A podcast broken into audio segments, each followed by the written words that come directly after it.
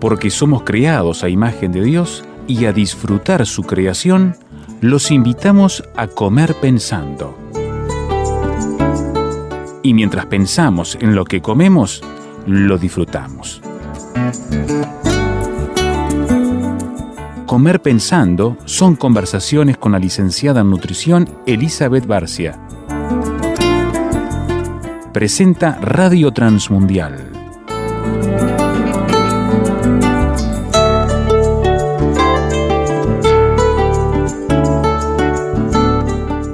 ¿En qué forma lo que consumimos allí en casa, lo que tengo frente a mi plato en la mesa, listo para comer, está afectando a la calidad de todo lo que se produce mundialmente y a lo que sucede con nuestro sistema eh, ecológico, con nuestro sistema de vida y nuestro sistema de alimentación, en lo local y en lo global.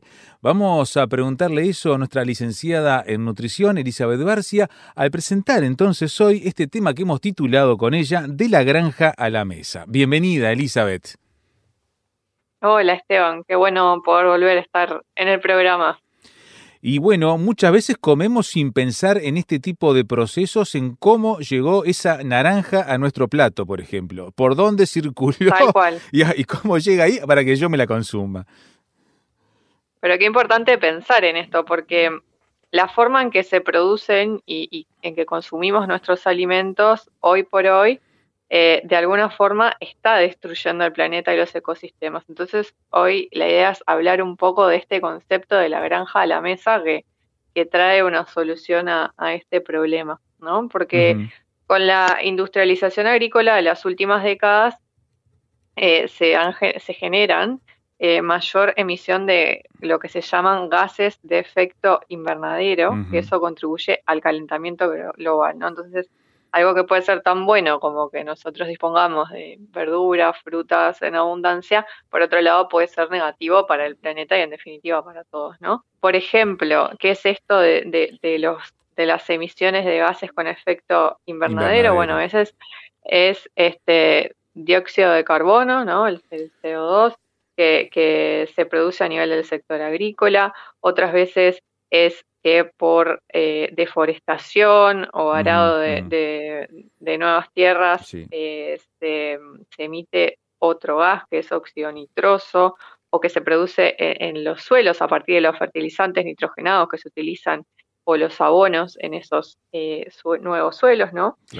también el metano que, que se produce por el proceso digestivo de los rumiantes, ¿no? Y también la, descomposición de materia orgánica, o cuando se queman bosques, matorrales, rastrojos o los campos de caña de azúcar, también se emiten gases como de metano o óxidos de nitrógeno, eh, también el estiércol del ganado, y, si vemos son todos gases ¿sí?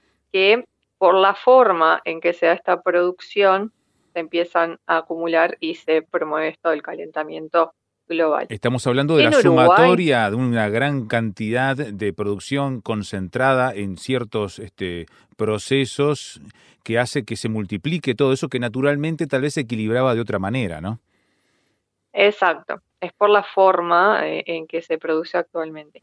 En Uruguay las, emisiones de, diferentes gases de efecto invernadero del sector agricultura, y todas juntas representan el 74% de todas las emisiones del país. O sea que empezamos a ver esos gases que pueden generar el efecto invernadero, a veces uno capaz que piensa, ah, es por, por, este, por los caños de escape de, los autos o son los aviones, o no, en realidad el 74%, al menos de lo que sucede en Uruguay, es proveniente del sector agricultura. Y eh, las dos fuentes principales de esas emisiones es la fermentación que se da en, el rumen del, ganado, ¿sí? las vacas, por ejemplo, y el, el estiércol que depositan en el campo los animales.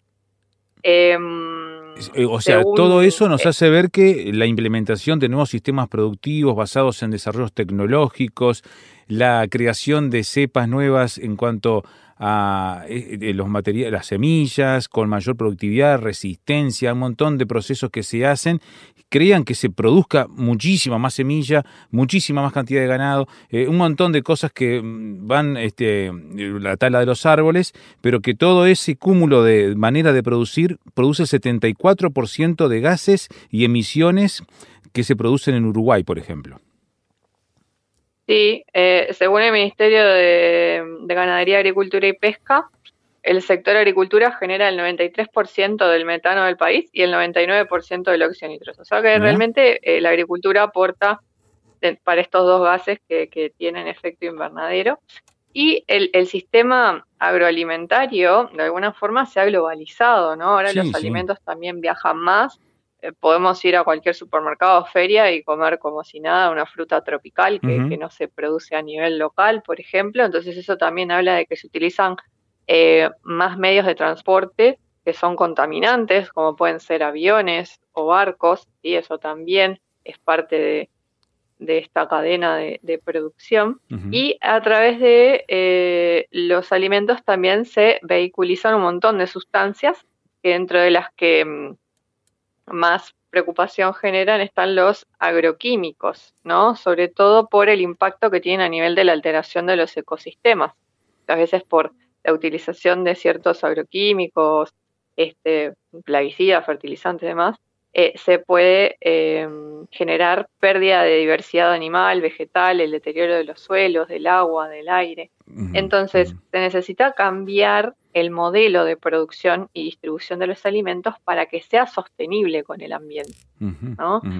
Y la producción de alimentos que contempla y que busca el equilibrio de los ecosistemas naturales se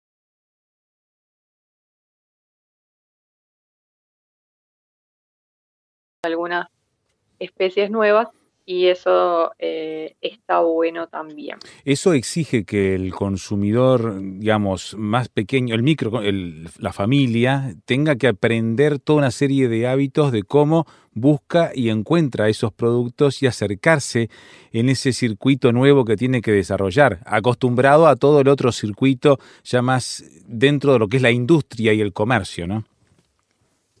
Tal cual. Y un poco la idea es conversar de eso también. ¿Te parece que hacemos una pausa ahora?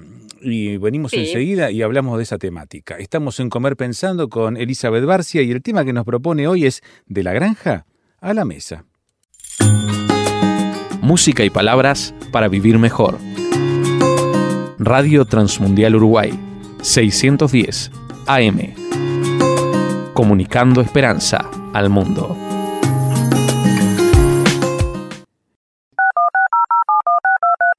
¿Quiere opinar? Póngase en contacto con nosotros al número de WhatsApp, signo de más 598 91 610 610 de la granja a la mesa, a su mesa, se lo puso a pensar y romper todos los hábitos de cómo conseguimos los alimentos que recibimos. En el primer bloque, nuestra licenciada en nutrición, Elizabeth Barcia, nos hablaba de todo el sistema en el cual estamos y somos parte de esa maquinaria inmensa, global, que se mueve a ritmo industrial y somos como una partecita de eso que consume. ¿Cómo hacer para ir a algo más natural? Más eh, eh, respetuoso de todo nuestro entorno e ir, como nos decía ella, de la granja a la mesa. Tenemos que ir entonces a hablar, Elizabeth, de las prácticas habituales que desarrollamos como consumidores finales. Ahí va, sí, me gustaría hablar un poco de qué podemos hacer nosotros, ¿no? Como parte de este cambio que es necesario. Bueno, primero que nada, lo que podemos hacer es empezar a cocinar. O sea, si nosotros basamos la alimentación en preparaciones caseras, nos va a permitir basar la alimentación en definitiva en productos naturales y locales que sean sostenibles. Locales, eso también es sinónimo de que sean productos de estación, ¿no? Em, lo segundo es que busquemos mercados de productores. Capaz que eso es lo, más nuevo para alguien que, que, en realidad está acostumbrado a ir y comprar sin pensar, ¿no? Eh, en esto. Em, no sé cómo es en otras partes del país, pero al menos eh, acá en Montevideo, Canelones, eh, existen mercados de cercanía.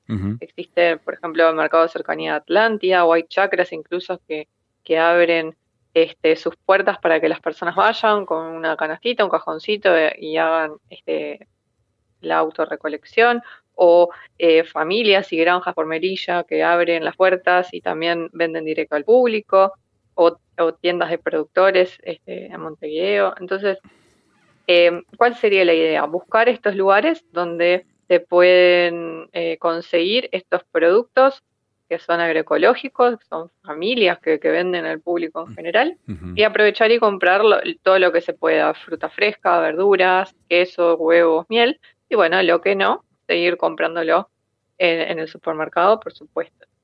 Em, muchas de estas cosas a veces uno se puede enterar buscando en internet y eso es bueno. Después lo otro es eh, planificar las comidas este, de acuerdo con los productos de temporada disponibles, ¿no? y, para esto también muchas veces vamos a encontrar cierta inspiración en lo que se encuentra en esas granjas, no siempre va a ser lo justo lo que se me antojaba, ahora ya capaz paso de estación o incluso puede haber algún producto que yo desconocía y que gracias a ese tipo de producción agroecológica empiezo a conocer.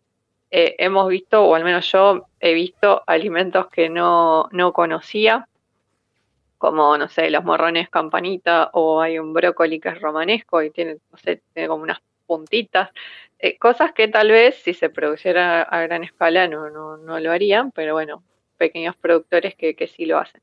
Lo otro es que tenemos que estar informados, ¿sí? Hay calendarios anuales de las frutas y verduras, o sea, hablas de, qué es lo que está de temporada o no. Para esto es muy buena la lista inteligente. Hay una página que se llama Mejor de Estación. Y bueno, ahí está siempre aclarado qué es lo que va a estar con mayor disponibilidad según la estación. ¿ah? Eh, eso muchas veces nos da la pauta de qué es lo, eh, lo que es local y, lo que no, porque en esas tablas solo ponen eh, frutas y verduras que se produzcan a nivel local. O sea, no vamos a encontrar una piña, un mango, no, vamos a encontrar todo lo que sea local y eso va a ayudar. Con esa lista, este, mm, cuando se publica cada 15 días la lista inteligente de nuestro país, eh, siempre que sepan que están integradas por nueve frutas y hortalizas que son la mejor opción de compra, ya sea por su abundancia, por precio, por calidad. O sea, que teniendo en cuenta estas dos cosas, la disponibilidad anual y la lista inteligente, podemos pensar el menú. Después lo otro es comprarlo justo, ¿no? Para reducir el desperdicio en nuestros hogares, o no comprar y que se pudra o que, este, que sobre y se tire.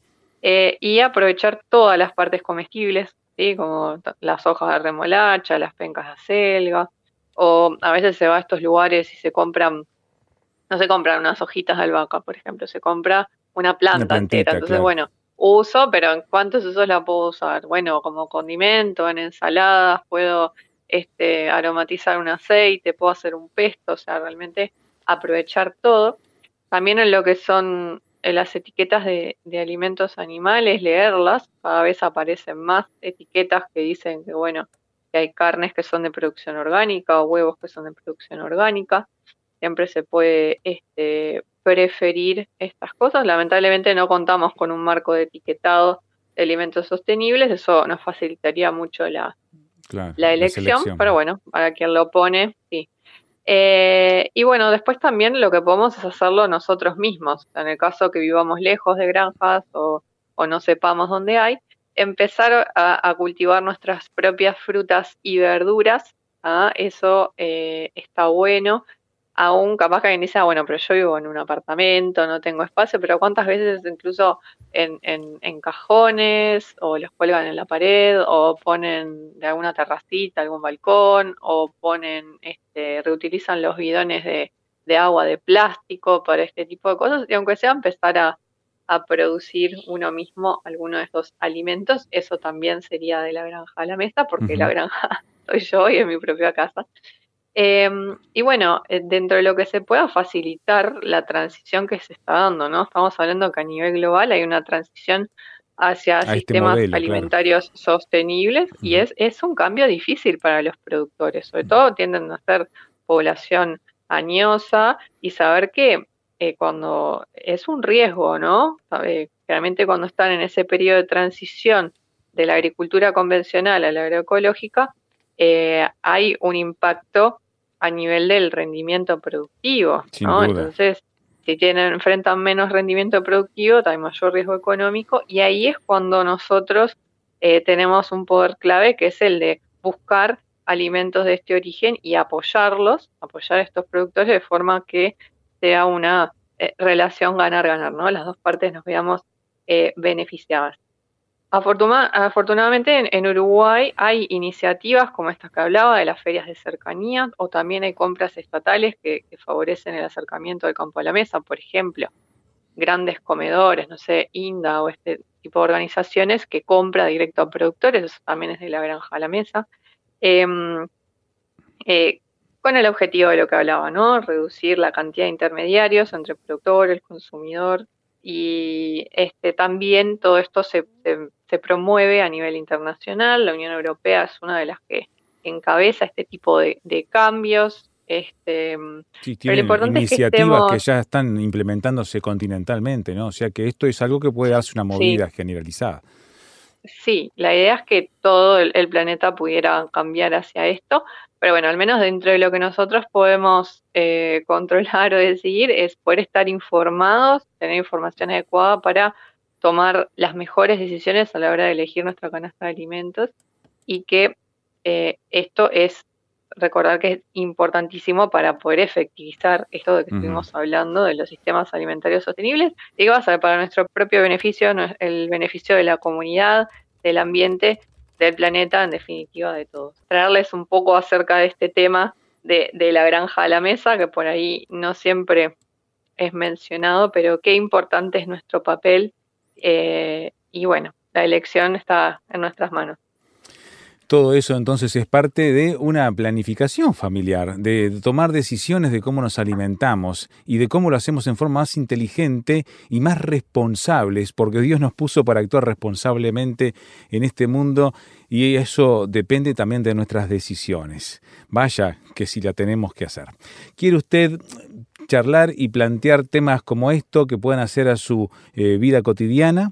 tal vez consejos, piques, cómo eh, conseguirlo, en qué lugares y todo ese tipo de cosas. Bueno, Elizabeth como profesional en nutrición desarrolla su labor en estos temas también, al aconsejar los planes de cómo desarrollar un, eh, un plan alimenticio para su familia en manera ordenada y, bien saludable.